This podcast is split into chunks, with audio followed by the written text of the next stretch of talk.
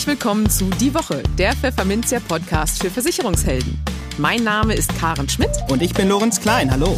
Jede Woche gibt's hier von der Chefredaktion Was auf die Ohren. Hier kommen die wichtigsten Themen der Woche, die unsere Branche und uns bewegt haben.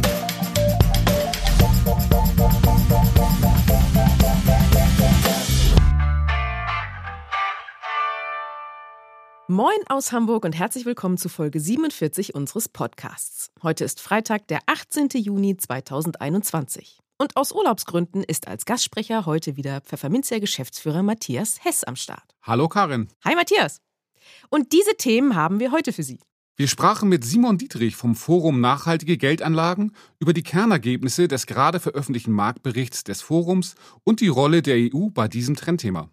In den News der Woche geht es um die Rentenpläne der Unionsparteien und um den zunehmenden Trend zum Online-Banking, der sich wohl auch auf den Versicherungsmarkt auswirken wird. Und für unser Schwerpunktthema für den Monat Juni, Mobilität, sprachen wir mit Thomas Landfermann, Kompositvorstand bei der Helvetia Deutschland, über Versicherungen für Elektroautos.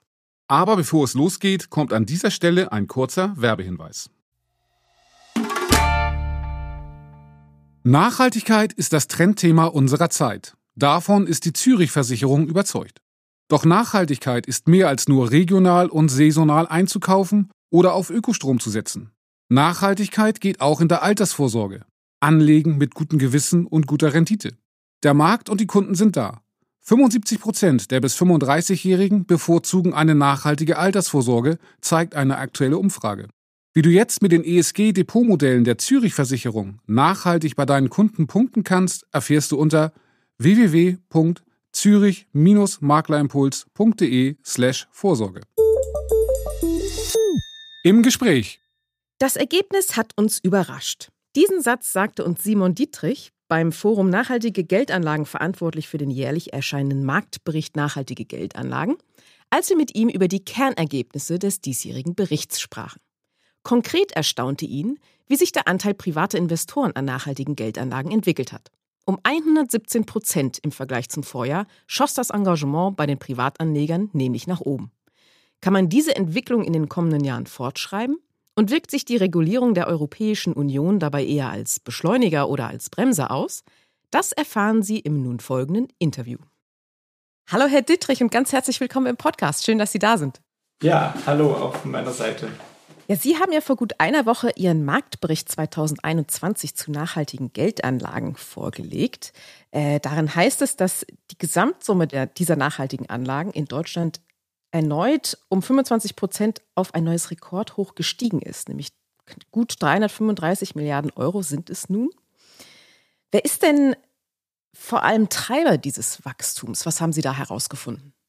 Also das ist letztes Jahr total interessant und zwar waren das jetzt bereits das zweite Jahr in Folge. Ähm, die Privatinvestoren, die massiv zugelegt haben mit einem Wachstum von über 100 Prozent, von 117 Prozent.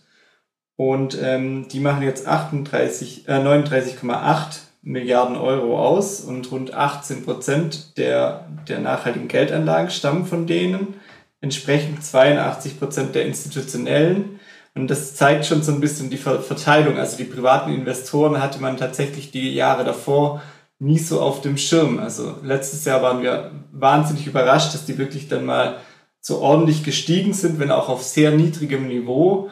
Und jetzt gerade letztes Jahr ging es dann wirklich nochmal um 117 Prozent hoch und das hat uns alle überrascht und das waren tatsächlich auch die Treiber, weil entsprechend die äh, institutionellen Investoren haben im letzten Jahr nur um 19 Prozent zugelegt.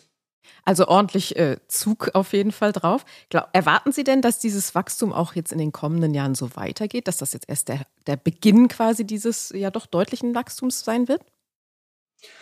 Ähm, ja, eigentlich gehen wir schon fest davon aus, dass auch über die EU-Regulierung noch ein, sogar noch ein beschleunigtes Wachstum uns erwartet dass wir also erst am Anfang stehen. Allerdings, wenn man jetzt auch so Zahlen hört wie äh, 335 Milliarden und ähm, 117 Prozent Wachstum bei den äh, privaten Investoren, da gibt es auch eine Zahl, die das alles wieder so ein bisschen relativiert und auf der anderen Seite auch zeigt, was für Wachstumspotenzial es noch gibt.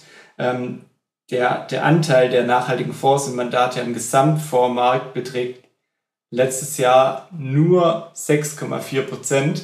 Da ist also tatsächlich noch viel Luft, wo auch noch Wachstum stattfinden kann.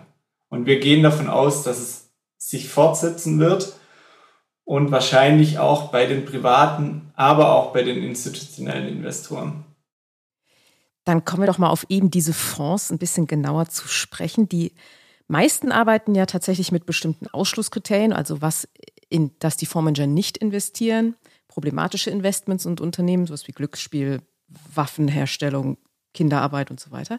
Welche dieser Ausschlusskriterien sind den Deutschen denn dabei besonders wichtig? Haben Sie das auch abgefragt in Ihrer Umfrage? Also wir haben abgefragt, ähm, was, was bei den Fondsmandaten ausgeschlossen wird. Und da äh, sind die, die, das wichtigste Ausschusskriterium sind Menschenrechtsverletzungen, dann kommt Korruption und Bestechung, Kohle, Arbeitsrechtsverletzungen, Tabak und dann unter den Top Ten äh, auch noch die Umweltzerstörung, Pornografie, Waffen und Rüstung, Kernenergie, Glücksspiel. Und das sind, glaube ich, schon auch mit so die wichtigsten Ausschusskriterien für die Kunden. Es gibt allerdings ja auch das FNG-Siegel und da haben wir vor Jahren auch mit einem Stakeholder-Prozess immer wieder Befragungen durchgeführt und danach gefragt, was so für wirklich den Endkunden das Wichtigste ist.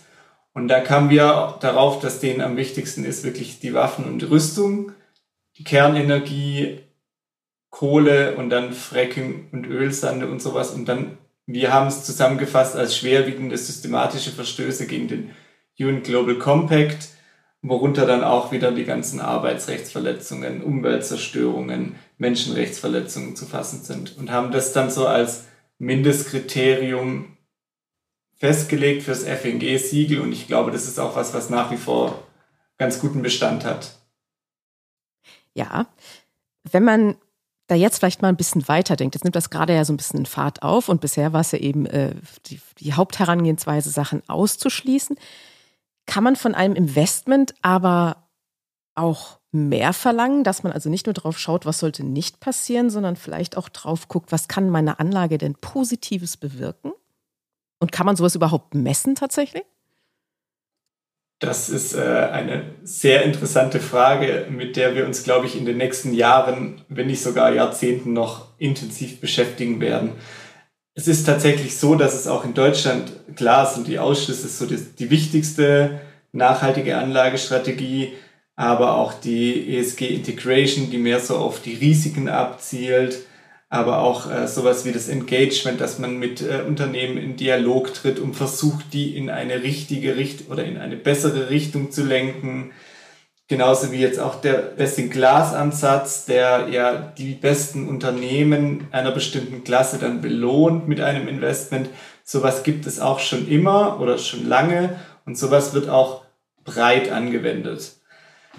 Die tatsächliche Wirkung zu messen ist allerdings da oft relativ schwierig, weil auch beim Engagement, das wird immer oft angeführt, dass das so eine relativ direkte Wirkung hat, kann man am Schluss nicht hundertprozentig sagen, warum jetzt ein Unternehmen ähm, aus der Kohlekraft zum Beispiel ausgestiegen ist, ob das jetzt vielleicht doch der Druck von der Politik war oder ob das der große Investor war, der über Jahrzehnte wirklich da äh, versucht hat, ihn in eine andere Richtung zu lenken und mehr Richtung Nachhaltigkeit zu trimmen. Das ist nicht ganz, ähm, nicht immer ganz nachvollziehbar, worin, woran es dann am Ende lag und was dann so den nachhaltige, nachhaltigen Impact erzielt hat.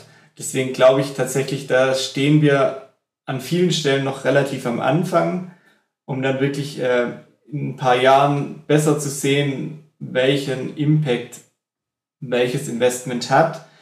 Es gibt aber auch ähm, zum Beispiel Themenfonds, ähm, die oftmals ja in erneuerbare Energien oder in Elektromobilität oder in sonstige nachhaltige Themen investieren und dann auch so einen nachhaltigen Impact dadurch generieren wollen oder die Impact Investments, die es bei uns gibt. Allerdings muss man da auch sagen, das sind oft Microfinance ähm, Fonds, die für den FNG-Marktbericht äh, gemeldet werden. und dann halt auf dieser Ebene versuchen, eine direkte Wirkung zu erzielen. Es ist nicht ganz neu, aber so die wirkliche Wirkungsmessung, ich glaube, das ist noch, das dauert noch ein bisschen. Okay.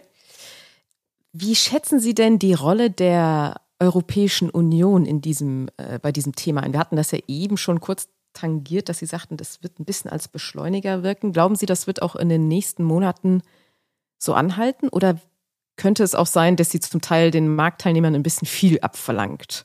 Wie ist da Ihre Einschätzung? Also ich glaube, die EU-Regulierung, das hat auf jeden Fall ähm, ja wahnsinnig viel dazu beigetragen, dass das Thema jetzt in aller Munde ist, dass viele, viele Punkte, die das FNG seit jetzt 20 Jahren fast fordert, sind jetzt in Gesetze gegossen. Allerdings wird es am Schluss auch ein bisschen drauf ankommen, wie die ganz konkrete Umsetzung im Bundesgesetz dann aussieht. Also was die Unternehmen dann wirklich leisten müssen. Und da ist es ja aktuell auch so, dass an vielen Stellen noch geschraubt wird. Und ich glaube, jetzt ein Mehr an Regulierung braucht es tatsächlich nicht, sondern es geht jetzt erstmal darum, diese, was die ja schon geplant und angedacht ist, ordentlich umzusetzen und dann auch wirklich damit einen Schub nochmal für die nachhaltigen Geldanlagen zu leisten. Okay, alles klar. Sehr interessante Einsichten. Ganz herzlichen Dank fürs Gespräch, Herr Dittrich. Dankeschön. Werbung. Parklücke Poller Rums. Einfach auf den Punkt. Wie die leistungsstarke und günstige Kfz-Versicherung der Europa. Die ist wie ein Auto mit ordentlich Pferdestärken. Nur, dass es so wenig wie ein Zwergpony kostet. Denn bei der Europa wurde alles weggelassen, was den Tarif unnötig teuer macht. Ihre Kunden bekommen nur genau die Leistung, die sie auch wirklich brauchen. Auch für Motorräder. In der Finanztest Dezember-Ausgabe 2020 bekam die Kfz-Versicherung der Europa übrigens die Bestnote. Und ach ja, der Abschluss geht online ganz einfach. Erfahren Sie mehr auf europa-vertriebspartner.de. Europa, Versicherung pur. Die News der Woche Teil 1. Die Unionsparteien haben bislang noch kein offizielles Wahlprogramm für die Bundestagswahl 2021 vorgelegt. Kommende Woche soll es soweit sein. Erste Infos zu den Plänen der beiden Parteien in Sachen Rente sind aber schon durchgesickert. Was hat sich die Union also überlegt? Wer vor dem gesetzlich festgelegten Renteneintrittsalter in Rente geht, muss Abschläge auf die Rente in Kauf nehmen. Das ist jetzt schon so. Derzeit liegen diese bei 0,3 Prozent monatlich. Die Unionsparteien wollen diese Abschläge erhöhen, berichtet die Bild auf Basis des Wahlprogrammentwurfs. Konkrete Werte nannte die Zeitung dabei nicht. Umgekehrt sollen aber auch diejenigen, die über das Rentenalter hinaus arbeiten, höhere Zuschläge zur Rente bekommen. Aktuell sind das 0,5 Prozent. Das Programm sieht laut dem Bericht auch eine Pflicht vor, Geringverdienern eine Betriebsrente anzubieten. Die Beiträge sollen der Arbeitgeber, der Arbeitnehmer und der Staat gemeinsam stemmen. Auch bei Wertpapieranlagen, die lange gehalten werden, soll es Verbesserungen geben. So plant die CDU laut dem Bildbericht, dass beim Verkauf der Papiere nach einer Mindesthaltedauer von zehn Jahren 50.000 Euro steuerfrei vereinnahmt werden dürfen. Apropos Steuern. Der steuerfreie Pauschbetrag für Arbeitnehmer soll von 1000 auf 1250 Euro pro Jahr steigen. Das soll mehr Freiräume für die Altersvorsorge schaffen. Auch der Spiegel berichtet über einen Vorschlag der CDU zur Rente. Danach fordert CDU-Sozialpolitiker Kai Wittecker, dass der Staat bei der Geburt eines Kindes künftig 4000 Euro in einen Staatsfonds anlegen soll. Dieses Kinderrentengeld bleibe dann bis zum Renteneintritt in diesem Fonds liegen. Zugute komme den Sparern dabei die sehr lange Laufzeit von aktuell 67 Jahren. Bei einer realen Durchschnittsrendite von 6% pro Jahr käme ein Betrag heraus, der nach heutiger Kaufkraft rund 200.000 Euro entspreche. Bei einer Rentenzahlungsdauer von im Schnitt 18 Jahren wären das ungefähr 900 Euro im Monat, rechnet Wittecker vor. Das ist ungefähr der Betrag, der Altersarmut verhindert, sagte der Politiker gegenüber dem Spiegel. Interessante Ansätze also, die da durchgesickert sind. Man darf gespannt sein, wie die Vorschläge im offiziellen Wahlprogramm formuliert sind. Übrigens, unser Schwerpunktthema für den August wird das Thema Bundestagswahl sein. Jeden Freitag werden wir uns dann das Wahlprogramm einer Partei vornehmen und prüfen, was diese in Sachen Rente, Krankenversicherung, Beratung und Co. so vorhat. Das wollen Sie nicht verpassen? Dann abonnieren Sie unseren Podcast doch am besten gleich auf einer der gängigen Podcast-Plattformen. In eigener Sache. Nun ist es fast soweit. Wir freuen uns auf den 22. Juni, wenn um 9.30 Uhr der erste digitale Nachhaltigkeitstag von Pfefferminzia startet. Seien Sie dabei und profitieren Sie von dem Know-how unserer Top-Expertinnen und Top-Experten. Kostprobe gefällig? Dr. Barbara Ries von der Deutschen Rück befasst sich damit, wie man mit nachhaltigen Biometrieprodukten das Neugeschäft zum Fliegen bringt. Stefan Frigger vom BVK schlüsselt auf, welche Wettbewerbsvorteile sich für Vermittler durch eine erkennbare Nachhaltigkeitspositionierung ergeben. Und Dr. Michaela Brocke, geschäftsführende Gesellschafterin von heute und morgen, widmet sich dem Thema nachhaltige Versicherungsprodukte, Potenziale, Zielgruppen und Perspektiven für Vermittler. Interessiert? Super! Die Anmeldung ist noch bis Montag, 21. Juni um 18 Uhr unter nachhaltigkeitstag.pfefferminzia.de möglich. Dank unserer Co-Gastgeber Zürich und Besser Grün ist diese Veranstaltung für Sie kostenlos. Und eine von zwei Apple Watches der Serie 6 gibt es auch zu gewinnen. Die News der Woche Teil 2. In der Corona-Krise haben viele Menschen die Möglichkeiten und Chancen der Digitalisierung für sich entdeckt. Das betrifft auch das Online-Banking. 80 Prozent der Deutschen erledigen ihre Bankgeschäfte inzwischen digital. Im vergangenen Sommer lag der Anteil erst bei 73 Prozent. Das ist das Ergebnis einer repräsentativen Telefonumfrage des Digitalverbandes Bitkom. Unter den Älteren ab 65 Jahren fällt der Anstieg von 22 auf 39 Prozent in diesem Zeitraum besonders deutlich aus. In den übrigen Altersgruppen liegt der Anteil mittlerweile überall bei über 90 Prozent. Dieser Trend zum Online-Banking wird nach Einschätzung von Bitkom-Präsident Achim Berg auch Auswirkungen auf die Versicherungsbranche haben. Denn 57 Prozent derjenigen, die Online-Banking nutzen, können sich der Umfrage zufolge auch vorstellen, ihre Versicherungsangelegenheiten auf derselben Digitalplattform gleich mitzuerledigen. 53 Prozent der Befragten haben schon einmal online eine Versicherung abgeschlossen und 37 Prozent würden dies gern häufiger tun. Die Umfrage zeigt dabei auch, dass bei der Information vor einem Versicherungsabschluss aktuell noch 88 Prozent analoge Möglichkeiten wie das Gespräch mit Versicherungsexperten, Freunden oder Familienmitgliedern nutzen. 77 Prozent greifen auf digitale Angebote zurück. Allerdings gibt es hier deutliche Unterschiede zwischen den jüngeren, digital affinen und den älteren Altersgruppen. So greifen vor allem ältere Menschen ab 65 zu 90 Prozent noch eher auf herkömmliche als auf digitale Informationsquellen zurück. Am häufigsten nutzen die Verbraucher unter den Digitalangeboten die Webseite oder App einzelner Anbieter sowie Online-Vergleichsplattformen, gefolgt von Online-Verbraucherportalen, Finanznewslettern oder speziellen Versicherungsportalen und Blogs. Dabei gehen die Meinungen über die Vergleichsplattform deutlich auseinander, wissen die Bitkom-Experten zu berichten. Sechs von zehn Befragten sind der Meinung, dass sich dort beim Versicherungsabschluss Geld sparen lässt und man einfache Versicherungen am besten auf solchen Portalen abschließt. 43 Prozent sagen, dass man auf Vergleichsplattformen Angebote findet, die besonders auf die individuellen Bedürfnisse zugeschnitten sind. Und ein Drittel vertraut Vergleichsplattformen sogar mehr als einer einzelnen Versicherung. Auf der anderen Seite gehen aber zwei Drittel davon aus, dass Plattformen nicht immer das beste Angebot empfehlen, sondern nur das, für das sie die höchste Provision erhalten. Und 64 Prozent meinen, für komplizierte Versicherungsprodukte fehle dort die Beratung. Fazit? Trotz aller Digitalität führt an einer vernünftigen Beratung, gerade zu komplexen Versicherungsthemen, wohl auch in Zukunft kein Weg vorbei. Das Schwerpunktthema. Keep it simple. Diesen Ansatz befolgten offenbar auch die Produktentwickler bei der Helvetia Deutschland, als sie an einer neuen Versicherungspolice für E-Autos bastelten. Denn dabei ließen sie sich nicht etwa von einem schicken Stromer aus dem Hause Tesla leiten, sondern von einem Gabelstapler. Doch das tat dem Erfolg offenbar keinen Abbruch. Im Gegenteil. Die Absatzzahlen überraschen uns alle positiv, schilderte uns Kompositvorstand Thomas Landfermann im Interview, das der geschätzte Kollege Lorenz Klein am vergangenen Freitag führte. Darin sagt Landfermann auch, was die Helvetia bei der Tarifkalkulation beachten musste auf welche Produktmerkmale Fahrer und Makler bei der Tarifauswahl achten sollten und warum die Kfz-Versicherer ihre Komfortzone in Sachen E-Autos verlassen müssen. Guten Morgen, Thomas Landfermann. Viele Grüße nach Frankfurt. Schön, dass Sie dabei sind in unserem Podcast. Ja, guten Morgen. Vielen Dank. Ja, ich möchte mit Ihnen gerne über Elektroautos sprechen, und zwar mit dem Fokus auf die Kfz-Versicherung. Experten bescheinigen Elektroautos eine große Zukunft. Auf der Straße ist davon bislang aber noch nicht sonderlich viel zu sehen. Doch immerhin sorgte vor wenigen Tagen diese Schlagzeile von Bild für Aufsehen. Nur noch E-Autos in der City. Land Berlin schwingt den Klimahammer. Hintergrund ist, dass der rot-rot-grüne Senat Benziner und Diesel noch vor 2030 aus der Innenstadt verbannen will, später sogar in der ganzen Stadt.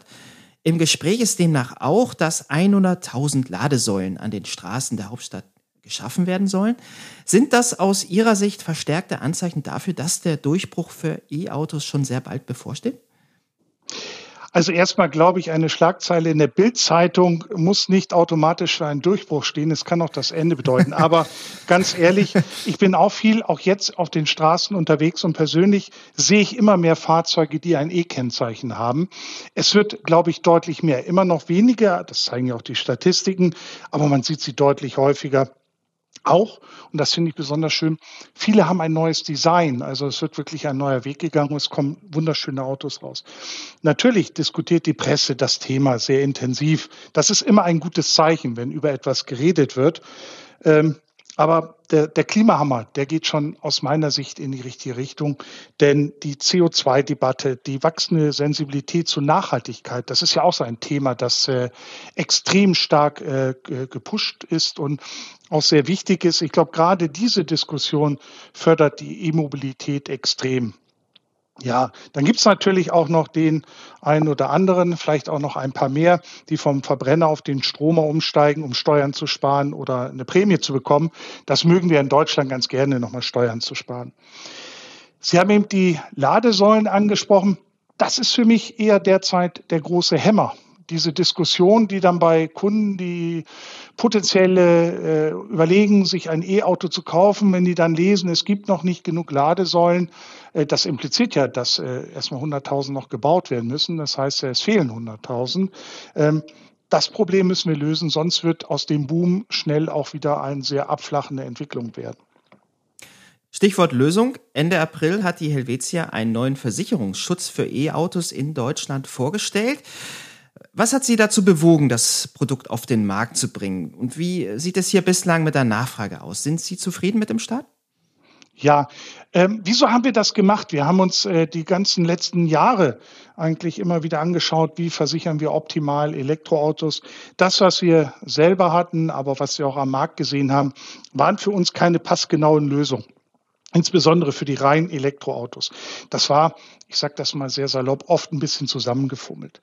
Ähm, ist so ähnlich wie bei, den, bei der Entwicklung der Elektroautos. Sie können sich vielleicht daran erinnern, die ersten Elektroautos waren Verbrennerautos, da hat man dann einfach eine, ich sage das ja, einfach einen Elektromotor reingebaut, also auch ein mhm. wenig gefummelt, hat auch nicht wirklich funktioniert.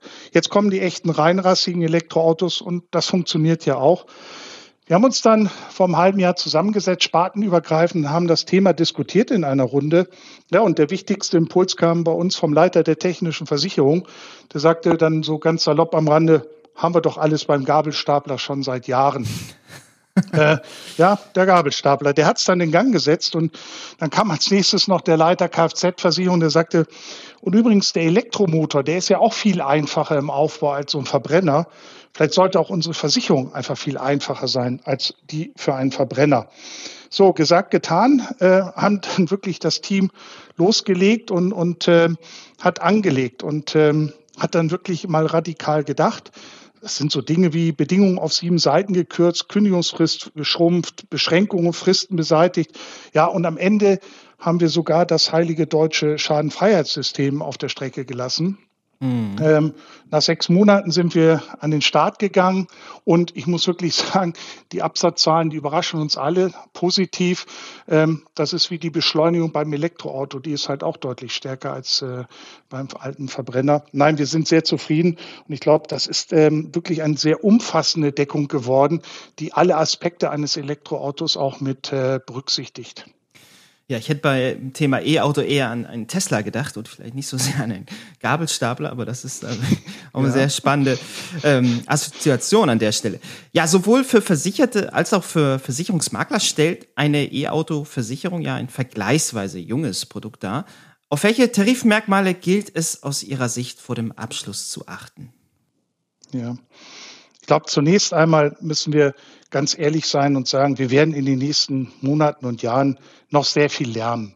Äh, das haben wir auch beim, bei den, den ersten Teslas erlebt, die gekommen sind, äh, in welche Klassen sie einsortiert wurden und, und, und.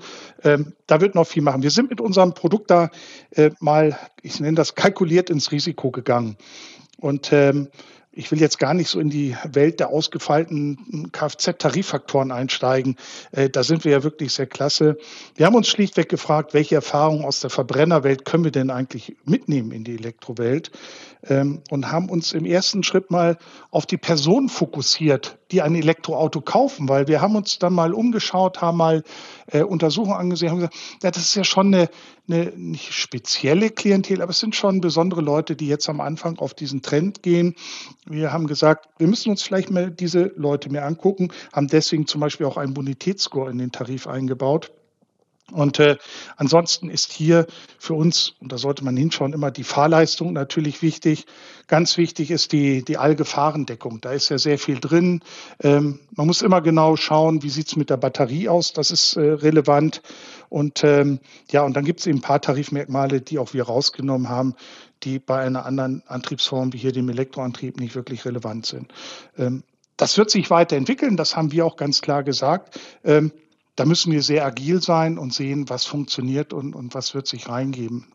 Das, da wird sich bei den Elektroautos, glaube ich, in den nächsten drei Jahren noch extrem viel tun.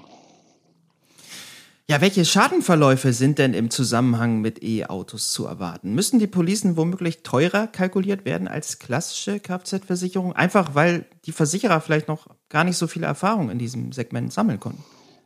Ja, äh, theoretisch völlig richtig. Ähm, bei allen unbekannten oder nicht wirklich bekannten Risiken sollte man Aufschläge machen. So haben wir es ja auch immer gelernt.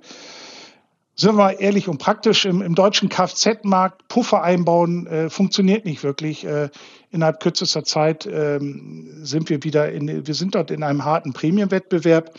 Gleichwohl müssen wir natürlich sagen, äh, bei den Elektroautos wissen wir nicht mal, ob wir mit dem Aufschlag, wenn wir einen nehmen, wirklich äh, drin sind. Bei uns auch haben wir gesehen, einige kalkulierte Prämien bei uns sind tiefer als die vergleichbarer Verbrennerautos. Bei anderen ist es höher. Ähm, ich glaube, da werden wir noch einiges sehen. Die Aktuare bei uns und die Kfz-Experten, die haben auch einige graue Haare bekommen in der Zeit der mhm. Kalkulation. ähm, dann haben sie wahrscheinlich drüben mal bei den Kollegen der technischen Versicherung wieder geschaut, wie die es beim Gabelstapler gemacht haben. Und äh, ja, Wichtiges Thema ist ja und bleibt die Batterie. Das ist für die Hersteller das wichtigste Thema, die Batterie. Und auch für uns ist so alles rund um die Batterie bis hin zum Schadenfall immer noch mit einigen Fragezeichen versehen. Da schauen wir in die Glaskugel. Ja, da kann ich bestimmte Vermutungen machen. Ich habe noch zu wenig Erfahrungen, um das wirklich genau zu sagen. Ähm, ja, ich glaube, da müssen wir Versicherer mal einmal unsere Komfortzone verlassen. Äh, wir können uns jetzt nicht so sehr auf aktuelle Berechnungen und lange Zeitreihen einlassen. Ähm, wir müssen jetzt auch mal ein Stück ins Risiko gehen. Ich habe es vorhin gesagt. Das Ganze beobachten. Wichtig ist, dass wir dabei agil bleiben. Also der generelle Aussage, dass der, das Elektroauto automatisch teurer in der Versicherung sein muss als ein vergleichbarer Verbrenner, das würde ich heute nicht so stehen lassen. Das ist unterschiedlich. Okay, dann schauen wir weiter mit Spannung in die Glaskugel und äh, wie sich das, äh, der, wie sich der Markt an der Stelle weiterentwickeln wird. Vielen Dank, Thomas Lanfermann, Vorstand Komposit der Helvetia Deutschland. Alles Gute aus Hamburg und tschüss. Bis zum nächsten ja, Mal. Vielen Dank und tschüss. Und damit haben wir Folge 47 unseres Podcasts im Kasten. Wie hat Ihnen der Themenmix gefallen? Verraten Sie es uns doch unter redaktion.pfefferminzia.de.